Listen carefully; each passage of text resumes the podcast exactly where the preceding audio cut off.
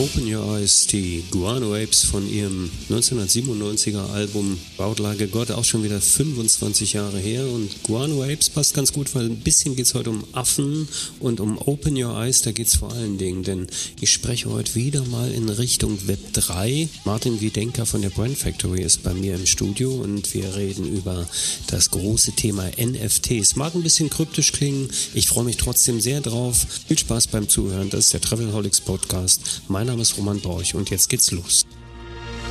Hör dich schlau mit Travelholics, dem Podcast für Reiseexperten, denn wir reden mit den Profis. Ja, los geht's und äh, ich muss ehrlich sagen, diesmal ist es kein Blind Date im Travelholics Podcast und auf dieses Wiedersehen und Wiederhören habe ich mich sehr gefreut. Martin Wiedenker ist auf der anderen Seite im virtuellen Studio vom Travelholics. Hallo Martin. Hallo Roman, ja, wie du schon sagst, ich freue mich, dich auch mal wieder zu sehen. Äh, ist schon länger her und ähm, ja, es ist kein Blind Date. Wäre auch spannend gewesen, aber so ähm, ist es äh, ja ein Date, äh, was sich jetzt wiederholt quasi. Ja, wir haben auf jeden Fall äh, beim Thema so ein bisschen Blind Date, also eine Sache, wo ich mich nicht ganz unbelegt, aber doch noch relativ nackt fühle. Das wird also sehr spannend sein. Wir reden heute über NFTs unter anderem und vor allen Dingen über NFT und die Travel-Industrie. Aber vorher vielleicht ein paar Worte zu dir. Du bist bei der Brand Factory aktuell, warst früher lange bei Thomas Cook, davor in der Agentur, hast bei Thomas Cook Social Media aufgebaut, dadurch werden dich viele kennen. Dein Weg in die Touristik, äh, dein Rückblick auf die Touristik, dein Blick auf die Touristik, wie sieht das aktuell aus? Ja, also wie du, du hast es richtig zusammengefasst. Ich war sieben Jahre bei Thomas Cook, so echt eine lange Zeit. Für mich immer noch eines der prägendsten ähm, Projekte damals mit Bibis Beauty Palace, damals 2013, 14, also schon lange, lange her. Und ähm, ja, und dann ähm, hat man einfach gemerkt, wollte ich auch mal was anderes machen, habe mich dann mit einem Partner selbstständig, selbstständig gemacht. Mein Partner war elf Jahre bei Samsung, hat ganz gut gepasst. Wir kannten uns auch durch meine Content Creator Seite, wo er mich damals auch beauftragt hatte und so kam das zusammen und ähm, haben uns zusammengetan und haben dann aber auch für weiter für Touristiker gearbeitet, für die Der Tour, für B&B Hotels so gesehen habe ich die Touristik nie aus dem Auge gelassen. Es war einfach eine tolle Branche, tolle Menschen und ähm, deswegen ist es auch cool, dass wir heute wieder sprechen und dass vielleicht ähm, einige Leute zuhören, die mich noch kennen oder noch umgedreht und ähm, deswegen freue ich mich. Das ist schön. Also machen wir so ein bisschen Klassentreffen und ein bisschen lernen. Wir erzählt jeder nicht von früher, sondern lass uns über die Zukunft reden, weil das Thema, ich habe es schon kurz angerissen, NFTs, Non-Fungible Tokens, äh, werden wir vielleicht noch ein bisschen auflösen, dieses kryptische. Über das Kryptische habe ich ja in den letzten Episoden schon einiges gemacht gemacht. Ich habe mit Professor Brüsch über das Metaversum gesprochen. Ich habe mit Ralf Usbeck über Chain for Travel gesprochen, Travel Unchained Event auf Mallorca. Und da ist immer wieder auch ein, ein Terminus verwendet worden, dem wir uns heute mal ein bisschen nähern wollen. Und ich würde das ganz gerne so machen, dass die Touristiker da draußen in der Welt nicht die Ohren zumachen, sondern weit aufmachen. Denn ja. ich glaube, da kommt was auf uns zu, was äh, ja, was vielleicht noch ein bisschen kritisch beäugt wird, aber ich meine, du kennst es aus der Zeit, als Instagram entstanden ist. Du bist einer der Early Adopter bei Instagram und sehr erfolgreich auch mit deinem Account. Man sollte sich äh, auf dieses Thema einlassen, ja? Ja, absolut. Also ähm, du sprichst gerade an. Also für mich äh, fühlt sich auch gerade an, wie ähm, wir sind jetzt in einer neuen Zeitrechnung. Damals war es Instagram, das war was Neues. Man hat gemerkt, das wird was Großes werden. Wie groß das wird, konnte man auch nicht einschätzen. Ich muss sagen, jetzt bei dem Thema NFTs fühlt sich ähnlich an. Nur mir ist bewusst, dass das Thema extrem groß sein wird ähm, und dass es diverse Branchen äh, quasi, ich will nicht sagen überrollen wird, aber ja, also es ist, wird sie schon, ja, also man muss sich auf Veränderungen einstellen, aber eher im positiven Sinne. Weil ähm, ich greife mal vorweg, also es geht ja, die, die NFTs haben ja auch mit Blockchain zu tun. Und da geht es darum, dass auch alles, was da verkauft, gekauft, übertragen wird, es ist alles komplett transparent. Also ähm, vielleicht jetzt mal im Vergleich, wenn man sich mal, wenn man sich Aktien kauft, dann weiß einer nicht, dass ich Aktien gekauft habe, außer die Bank weiß das oder der Trader oder wer auch immer. Aber ich kann dir sagen, wenn du eine Wallet hast, also so dieses, sag ich mal, dieses, dieses äh, Portemonnaie, wo dann vielleicht deine Kryptowährung reingeht, wo auch deine NFTs ähm, reingehen, wenn jemand die Adresse hat, die grundsätzlich öffentlich ist, dann kann jeder auf der Welt schauen, wie sind da die Ströme? Was ist reingegangen? Was ist rausgegangen? An wen ist es gegangen? Und das klingt jetzt vielleicht ein bisschen ja, ich finde, kann auch negativ klingen, ähm, weil es super transparent ist, aber es hat natürlich extreme Chancen. Also wenn man nichts, sag ich mal, zu verbergen hat, ist das natürlich super spannend.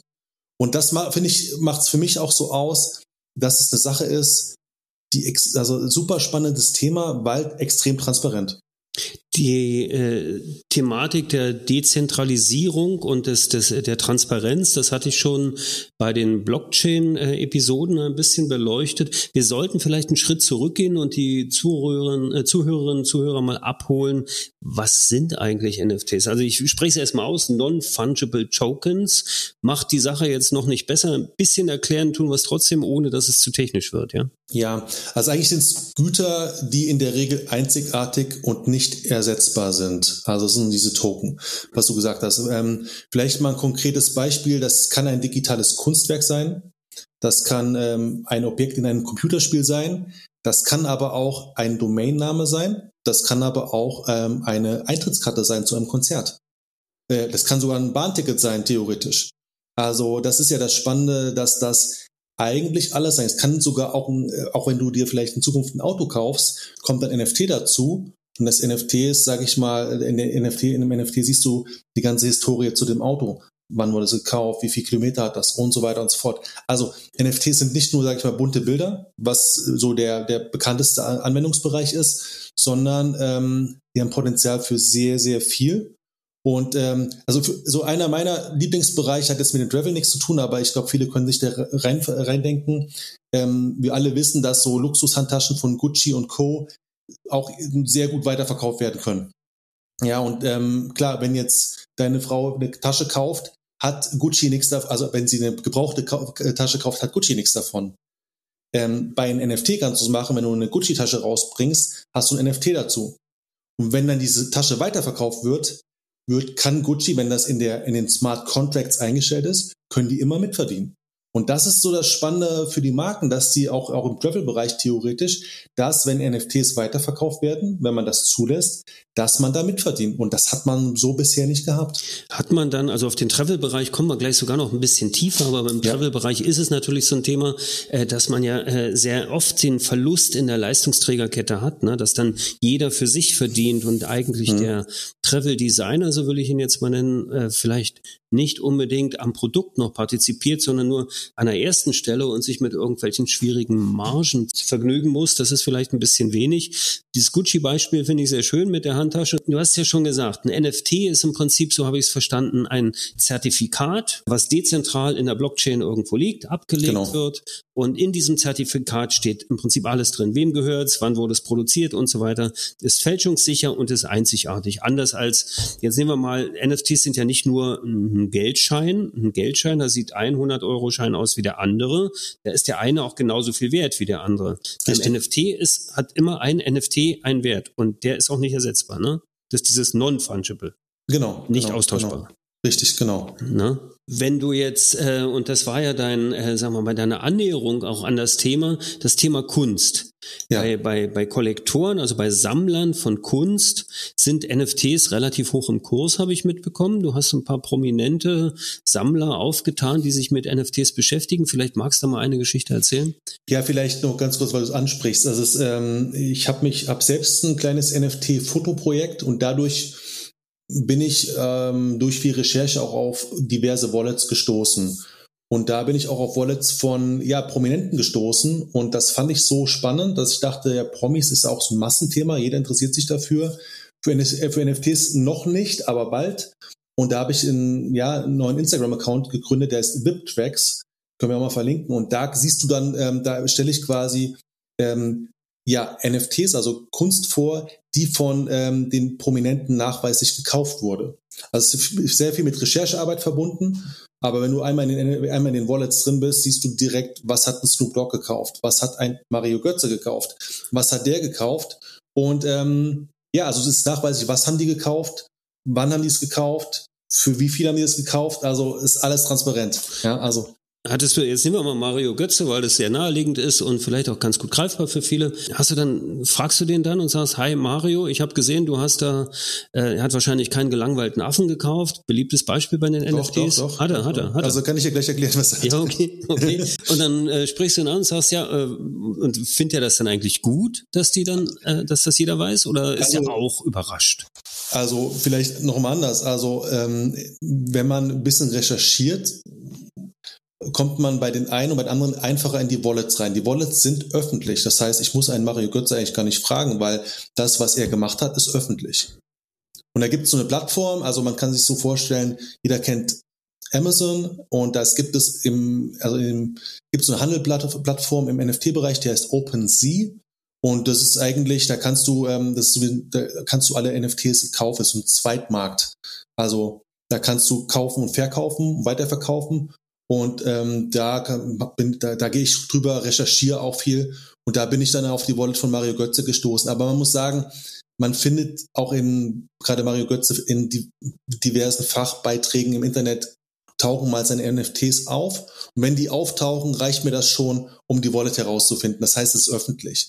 Jetzt die Frage, findet er es gut oder nicht? Ähm, erstens kann er eigentlich nichts dagegen machen, weil es öffentlich ist, wenn man es herausgefunden hat. Ähm, aber in dem Fall ist es ganz konkret so, ich habe das vorgestellt, habe das auch auf LinkedIn vorgestellt. Was ist passiert einen Tag später, oder genau an dem Tag folgt er mir auch mit, mit seinem Original, mit seinem Account. Okay. Das heißt, Mario Götze folgt mir mit auf VIPTRACks und so gesehen würde ich mal sagen, findet er es nicht schlecht. Man muss ja auch sagen, Mario Götze ist ja auch im Kryptobereich sehr gut unterwegs, investiert auch hier und da in Startups rein. Und deswegen, also ähm, ja, ich glaube, er auch meine, die Stories, die ich da poste, findet er auch spannend. Das heißt, der ist regelmäßig mit dabei und schaut, was ich da für neue, ja, neue Sachen, neue NFTs von Prominenten vorstelle. Ich muss aber sagen, dass hier komme ich zurück auf den Eingang, auf den Einstieg.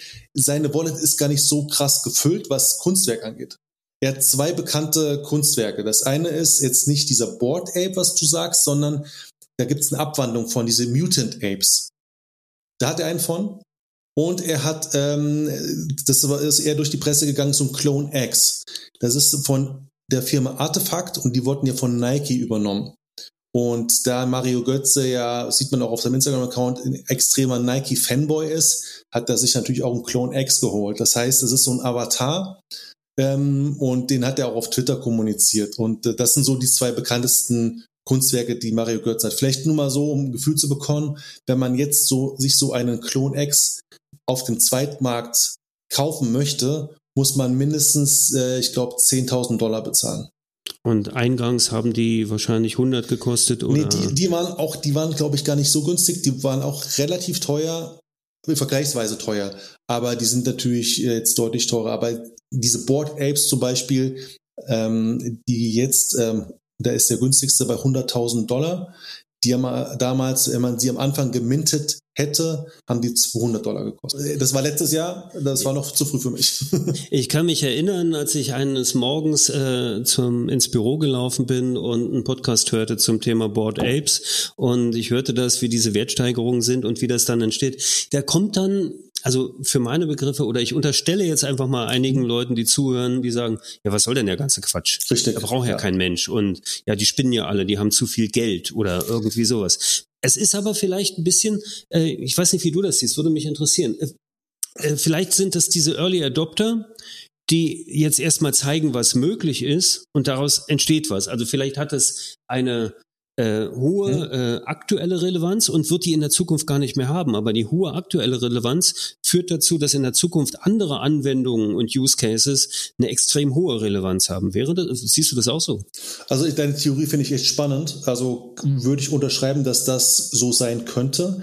Ich persönlich habe auch hier und da ein paar NFTs gekauft, aber ich äh, jetzt keinen kein Clonex und kein Board Ape, ähm, weil ich denke, dass die, gerade jetzt ist ja der Bärenmarkt, jetzt sind ja die Preise relativ günstig und alles irgendwie zusammengebrochen und ist eigentlich ein guter Zeitpunkt, um einzusteigen. Ich habe ein paar gekauft, aber jetzt, weil du das gerade gesagt hast, ich sehe das eher so, dass in 20 Jahren, wenn NFTs überall verbreitet sind, sind diese ganz, ganz ursprünglichen Projekte, diese OG-Projekte, die sind dann extrem viel wert. Also ein bisschen wie, jetzt mal blöd gesagt, wenn ich anfange mit Briefmarken sammeln, dann will ich natürlich dann irgendwann auch die blaue, blaue Mauritius haben. Das mal jetzt mal ein bisschen übertrieben. Also das ist so ein bisschen der eine Punkt davon. Aber natürlich, wenn man jetzt ketzerisch sagt, warum soll ich mir ein Bundesbild kaufen? Jetzt mal ganz neutral gesagt. Da ist es, sollte man sich anschauen, wer steckt grundsätzlich dahinter? Wer ist das Team? Was machen die? Wenn ich mir das kaufe, habe ich einen Mehrwert davon. Also wie gesagt, bei mir ist es eher so eine Spekulation in die ja in die Zukunft in 20 Jahren. Nicht in ein Jahr, zwei Jahren, sondern in 20 Jahren. Aber ähm, auch wenn ich jetzt vielleicht ähm, ganz aktuell als Marke ein Projekt starten möchte, Wichtig ist immer eine Art Community. Das können ja auch die eigenen Fans sein, die ich vielleicht schon gesammelt habe auf über Social Media. Aber wichtig ist bei so Sachen, ist da ein Mehrwert dabei? Also jetzt mal ein ganz konkretes Beispiel bei den Board Apes. Wenn ich jetzt einen Board Ape mir kaufen würde für 100.000 Dollar, dann dürfte ich den kommerziell komplett ausschlachten. Das heißt, ich könnte mir jetzt einen Board Ape kaufen für 100.000 und könnte jetzt eine, einen Reiseveranstalter aufmachen, der das als Logo hat. Dürfte ich komplett machen.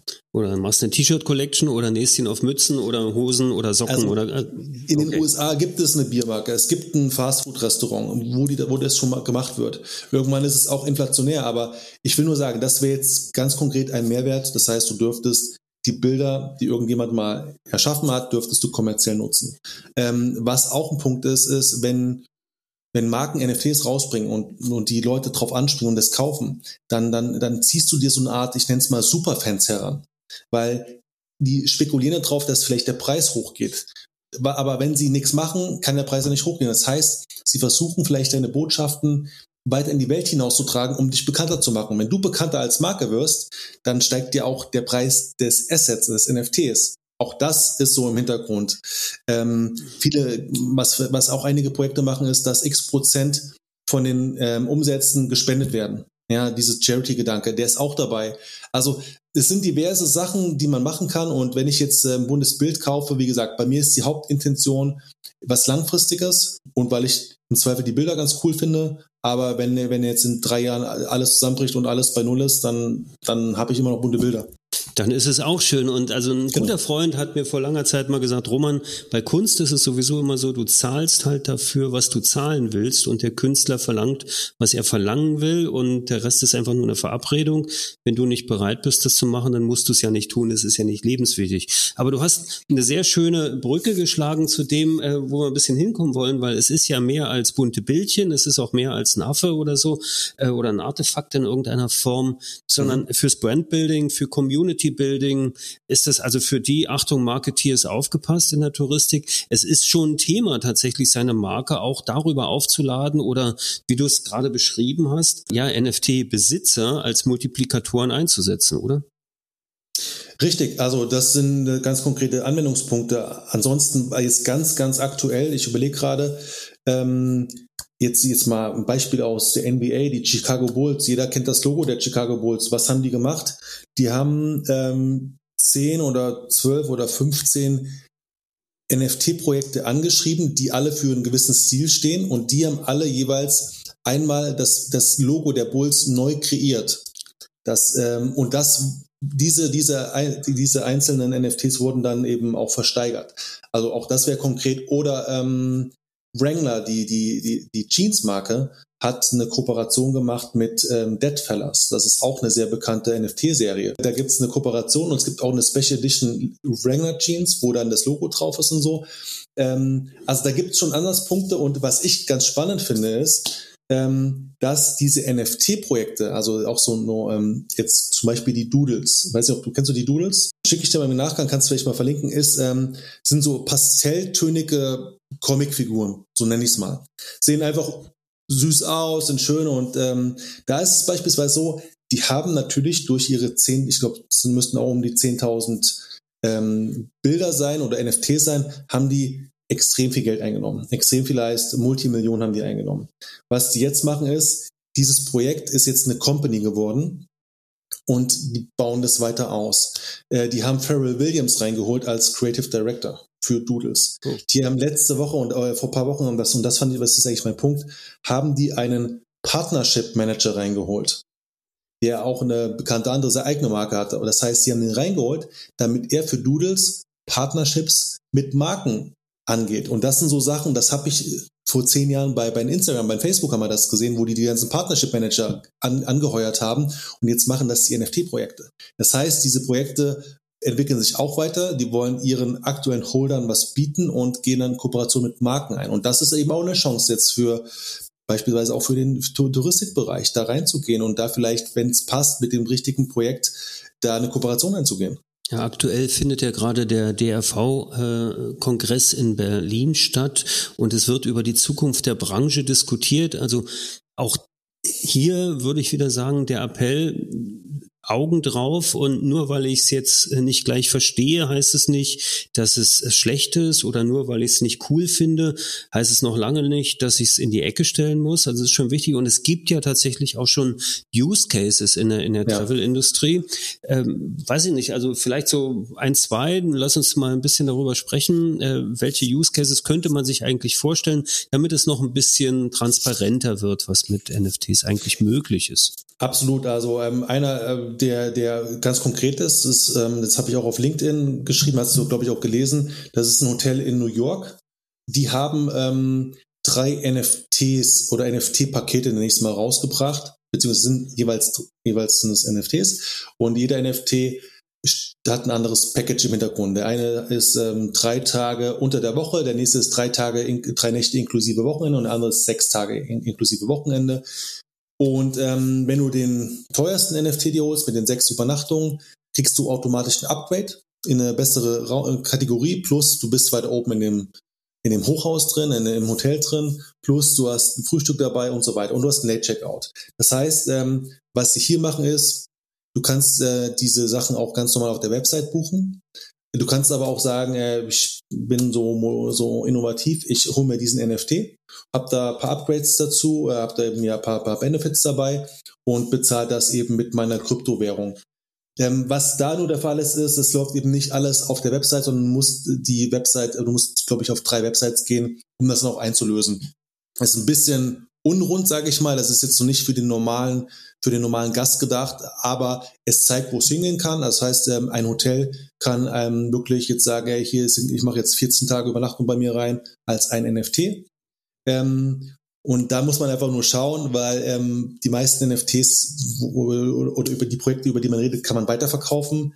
Hier muss man natürlich aufpassen, ähm, ist das dann gewollt oder nicht und äh, wie ist das dann? Also jetzt bei, jetzt bei dem konkreten Fall in New York muss man dann auf einer Website sein NFT einlösen und dann ganz konkret sagen, wann man dann vor Ort ist. Das heißt, man kann es nicht weiterverkaufen, was ja auch schlecht wäre ähm, in dem Fall. Also das ist jetzt mal so ein konkretes Projekt. Nun nähere ich mich mal aus der anderen Ecke des mhm. Zimmers mhm. und sage, ja, das ist ja eigentlich nichts weiter als ein E-Ticket oder ein E-Voucher, den ich ja. erstelle.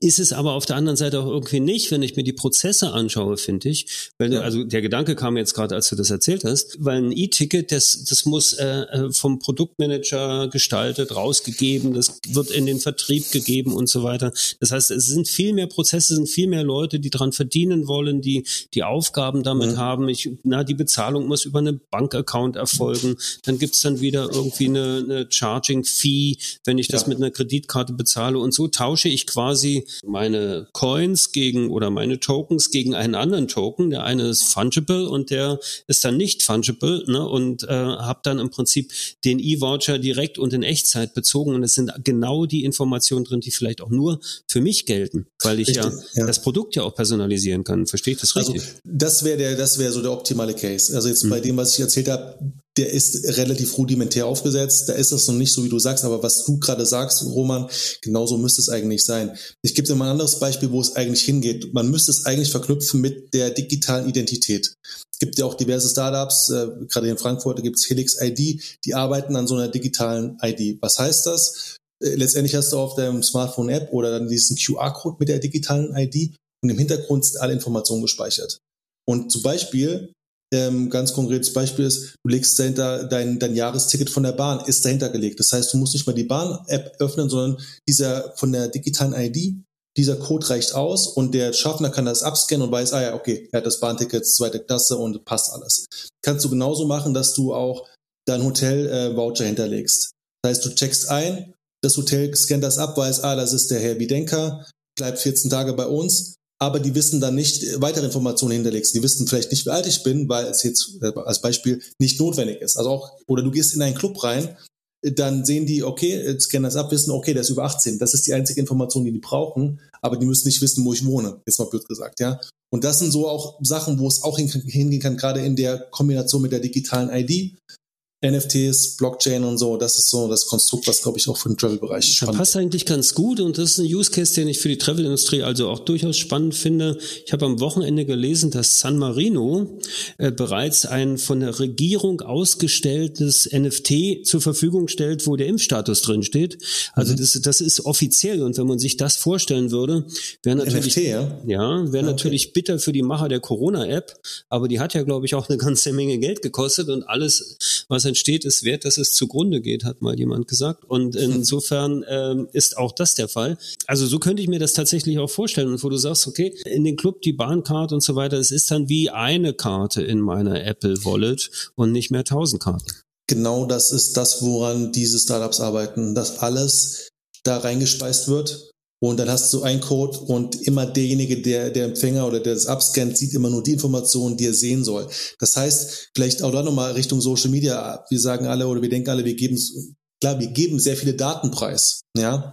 Und hier geht es darum, nicht mehr alles preisgeben zu müssen, sondern nur das, was an, die, an jeder Stelle quasi notwendig ist. Ja.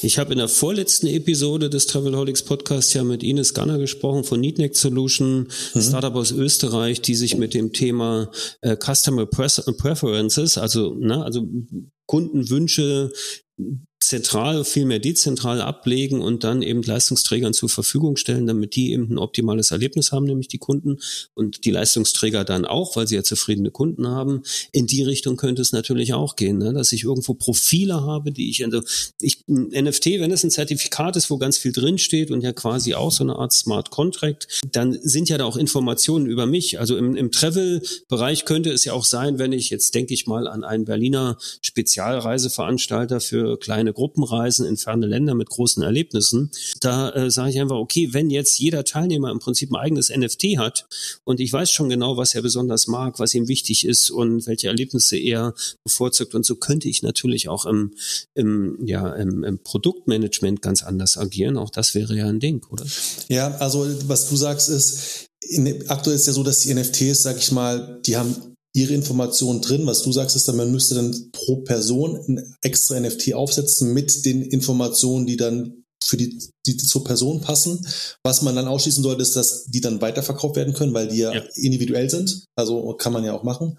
Aber klar, also ich meine, deswegen, also wir reden jetzt hier über einen kleinen Bereich, aber letztendlich ähm, muss man einfach auch vielleicht nur kreativ sein und überlegen, was will man denn haben.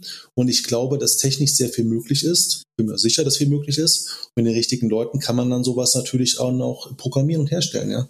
Hast du denn aus deiner beruflichen oder persönlichen Erfahrung oder einfach aus deinem großen Netzwerk tatsächlich schon Kontakt mit Leuten, die so NFTs äh, erstellen und, und äh, damit arbeiten? Jein, also ich bin jetzt am Wochenende bei einem NFT-Treff in Deutschland dabei und ähm, ich sag mal so, einen Tag später oder an dem Tag werde ich dann sehr viele Kontakte haben, wo ich genau solche Leute auch getroffen habe, ähm, die das können, weil ich kann es nicht.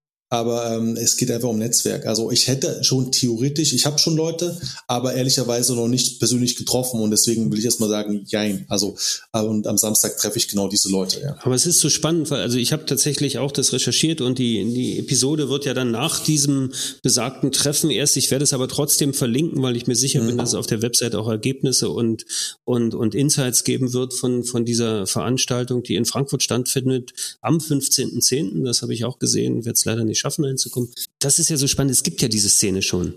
Na, also wir reden ja nicht über eine Zukunft, die irgendwo in Amerika im Silicon Valley hinter irgendwie Facebook, Meta, Quest äh, Mauern irgendwo existiert, sondern es gibt x viele Leute, die äh, schon an diesen Projekten, an, also in diversen Projekten arbeiten. Ist einfach so. Ja, also das ist auch gerade über LinkedIn stößt auf so viele in Deutschland und ähm, ich äh, habe mich auch mit einigen schon ausgetauscht und du merkst einfach auch, alle Leute, alle aus dem Bereich sind extrem cool drauf. Alle scheinen äh, ziemlich smart zu sein. Und ähm, das habe ich mal bei einem LinkedIn-Beitrag gelesen und das ist mir auch so aufgefallen. Das Geschlecht spielt wirklich gar keine Rolle. Und das ist eigentlich auch ganz cool, wirklich. Und das ist wirklich, finde ich cool. Also ist, und deswegen freue ich mich auch so auf, auf Samstag, weil das alles coole Leute sein werden. Lass uns vielleicht nochmal zu, zu einem anderen Use Case kommen. Du hast es ja schon mit der Kunst erzählt, aber äh, Loyalty-Programme, glaube ich, könnten auch ja. ein großes Thema sein, wo NFTs eine Rolle spielen würden, ja?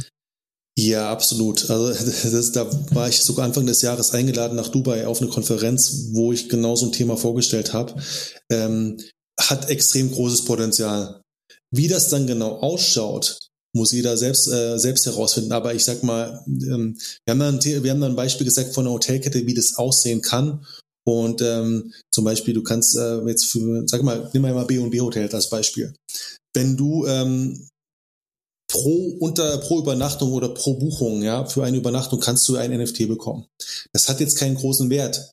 Aber wenn du da von diesem einen NFT 100 gesammelt hast, was du kannst, du kannst sie sammeln und hast 100 mal das gleiche, dann kannst du das einstellen, dass sich aus diesen 100 dann ein neues ergibt, was dann eben Mehrwert hat, wo du sagst, sobald du dieses hast, ähm, kriegst du dann immer, buchst du zwei Nächte, kriegst eine for free, bla bla bla. Also wie auch immer das ausschaut. Aber das könnte man machen, ja. Also es könnte in Richtung Loyalty-Programm so gestaltet sein. Letztendlich ist es wie Miles More nur anders oder ähnlich ähm, auf äh, Blockchain-Basis. Ähm, und dann, was man auch machen könnte, ist, dass dann eben die NFTs natürlich auch weiterverkauft werden können. Ähm, und natürlich hat dann auch der Ersteller, in dem Fall B&B Hotels, was davon, weil sie immer mitverdienen. Das kann man alles so einstellen. Und so gesehen ähm, wäre das jetzt mal ein ganz, ganz einfacher Case, wie man das machen könnte. Du kannst natürlich noch weitere Partner rein und du kannst ja ein eigenes Netzwerk aufbauen. B&B Hotels, Lufthansa, Rewe, sind alle drin. Und egal wie du kaufst, ab einem gewissen Wert kriegst du immer ein NFT. Also klar muss man dann schauen, wie kann man das machen, äh, wie kriegt man das eingestellt. Jetzt auch bei Rewe, muss vielleicht immer die Einkaufszettel hochladen, wie auch immer. Aber da gibt es Möglichkeiten, wenn man ein bisschen kreativ ist und das kann, kannst du zusammenbringen und dann kannst du da was aufbauen. Also es ist absolut möglich. Also ich muss schon sagen, dafür, dass wir nichts abgesprochen hatten, außer die Überschrift, äh, passt das eigentlich sehr gut. Ich, von dieser Konferenz in Dubai wusste ich gar nichts, aber äh, es ist genau das Thema, was geht. Ähm, es ist natürlich im, ich könnte mir vorstellen, dass sich viele Zuhörer denken, na ja, so ein NFT, das ist ja, ist ja nichts Physisches. Ne? Das ist ja nicht wie eine Münze oder sowas. Das ist ja nichts Physisches, sondern das äh, es hat es auf einer gewissen abstrakten Ebene unterwegs und das braucht, glaube ich, ein bisschen Zeit, sich das zu vergegenwärtigen. Das aber, aber Roman, ich muss so kurz ein, ähm, einwand, also es, du kannst das, das ist, ist natürlich ähm, in der Blockchain, aber nichtdestotrotz ähm, kann man auch sagen, wenn jemand dieses NFT kauft bei mir, kriegt er automatisch nach Hause ein T-Shirt geschickt. Oder okay. eine Plakette oder ein Buch oder was auch immer. Das kannst du einstellen. Also auch das ist eine Option. Also so gesehen. Also ich kann das tatsächlich physikalisieren in irgendeiner Wenn Form. Wenn du magst, ja. Also ja, es gibt ja. auch andere, die arbeiten an, an, so, an so Sachen. Also das ist ganz easy. Wenn du die Wallets hast der Leute, kannst du denen das schicken und mit oder die Adressen hast, kannst du denen das schicken. Das ist gar kein Problem. Okay, also da wird sich sicher äh, eine ganze Menge tun. Gehen wir mal in den Bereich, in dem wir ja auch eine ganze Weile unterwegs waren, im Bereich stationärer Vertrieb oder von mhm. auch kleinere Agenturen. Mhm. Äh, ist das für die auch eine Chance oder müssen die sich jetzt abgehängt fühlen? Also abgehängt erstmal nicht. Also grundsätzlich wird es ja auch so sein wie bei Social Media, dass ähm, man auch so oder so ob im Job oder privat damit irgendwann vielleicht zu tun haben wird. Das ist mal Punkt eins. Ähm, ob man das dann selbst nutzt und wie man das nutzt, kann ich jetzt nicht genau sagen. Aber natürlich könnte es so sein, nehmen wir jetzt mal der Tour, die sagen, ey, liebe Reisebüros, ab gewissen Umsätzen gibt es immer einen speziellen NFT. Und der, es ist nichts anderes, der ja, qualifiziert euch oder dich, dass du bei der Reise auf den Malediven mit dabei bist, jetzt mal blöd gesagt dann kriegen die den zugeschickt und weißt ja auch, ähm, manchmal können ja auch die Reisebüros nicht und dann geht anders. In dem Fall haben die den schon als Incentive bekommen, können ja weiterverkaufen, zum Beispiel an ein anderes Reisebüro. Dann verdient der trotzdem mit. Also ich will nur sagen, auch das wäre eine Option. Das ist jetzt mal ganz spontan, aber ist alles grundsätzlich denkbar. Ja. Ich glaube das auch und ich meine, äh, ich, das, das erst ist die Technik sehr oft da, sind die Möglichkeiten da, dann sind vielleicht die Early Adopter da. Vielleicht ist es auch nicht so, dass wir jetzt sagen, wir müssen ja nicht mit der Botschaft hier rausgehen und sagen, ihr müsst jetzt alle sofort. Nein, gar nicht. Äh, ne? Also vielleicht ist es auch okay zu sagen, behaltet es einfach im Auge, schaut nach, was sich bei den Early Adoptern tut, verpennt es nur nicht komplett und sagt, ja, das wird schon wieder vorbeigehen. Das gab es ja auch, diese Haltung. Ne? Also genau, es ist nur, alles nur ein Trend. Also ich würde jetzt auch, wenn du es, wenn ich jetzt eine Empfehlung aussprechen sollte, ich kann verstehen, dass viele sagen, was ist das denn und was soll ich damit? Es ist sehr weit am Anfang Und ich glaube, es ist einfach auch jetzt durch diese Podcast-Folge wichtig zu sagen, hier gibt es ein Thema, das könnte für dich spannend sein. Aber ich würde nicht sagen, ihr müsst euch damit beschäftigen. Das sollen die machen, die sich dafür irgendwie interessieren, die das spannend finden. Die sollen vielleicht mal auf LinkedIn den richtigen Leuten folgen oder hier da und da die richtigen Artikel lesen reicht völlig aus, um mal reinzukommen, um ein Gefühl zu bekommen, was das ist. Ich kann auch jetzt mal aus meiner Sicht sagen, ich bin da auch kein Nerd. Ich kann nicht sagen, wie man sowas technisch programmiert, ja. Ähm, will ich auch gar nicht unbedingt. Dafür gibt es Experten, die das super gut können. Aber ähm, auch du und ich, ich glaube, wir sind eher die, diejenigen, die sich überlegen, wie kann so ein kreativer Ansatz sein? Und dann finden wir schon die richtigen Leute, die es umsetzen können. Und jetzt für die Zuhörer ist einfach so, einfach mal, mal wieder was Neues gehört, was vielleicht mal wieder anregt, ähm, sich mal mit einem neuen Thema zu beschäftigen. Und dann merkt man, spannend oder nicht spannend. Auf jeden Fall werden sie sich in zehn Jahren sagen, ach damals dieser Podcast mit den beiden, da haben sie doch schon darüber gesprochen. Ich zitiere jetzt mal Gabor Steingart, äh, der äh, sehr gerne solche Schlussworte kommentiert mit, danach kann nichts mehr kommen. Das war ein großartiges Schlusswort. Martin, das war wirklich ein großartiges Schlusswort. Ich sage ganz herzlich Dankeschön, dass du uns ein bisschen aufgeschlaut hast. Dass, hoffe, dass es auch ein bisschen inspiriert hat, die Zuhörerinnen und Zuhörer, sich mit dem Thema NFTs einfach mal ganz vorsichtig auseinanderzusetzen oder sich dem Thema vielleicht auch nur anzunähern. Den Marketeers die Ohren und Augen geöffnet geöffnet hat, zu sagen, hey, nee, davor verschließe ich meine Sinne nicht. Auch ganz wichtig, ich freue mich aufs Wiederhören. Martin, auf bald. Dir viel Spaß in Frankfurt bei dem Treffen der NFT-Szene. Ich kann nur sagen, also erstmal vielen Dank, Roman, für die Einladung. Ich glaube, wir sollten das in der, in der Zukunft mal wiederholen mit neuen aktuellen Themen und in der Zwischenzeit gerne mir auch mal auf LinkedIn folgen, weil da versuche ich auch NFT-Themen so aufzubereiten, dass es auch die breite Masse versteht. Und das sind so Sachen, die ich persönlich spannend finde und ich glaube, die auch andere spannend finden, kann man einfach ein bisschen nachlesen, ist einfach aufbereitet. Also ich werde die äh, entsprechenden Links, die wir schon angesprochen haben, in den Shownotes platzieren. Rückfragen auch gerne in den Kommentaren, wie das üblich ist bei Podcasts. Dann danke ich jetzt allen fürs Zuhören, wünsche noch Spaß bei der Vermehrung der Erkenntnisse und sage bis bald. Das ist der Travelholics Podcast. Mein Name ist Roman Borch. Auf Wiedersehen. Bis zum Schluss gehört? Großartig. Danke und bis zur nächsten Episode von Travelholics, dem Podcast für Touristiker.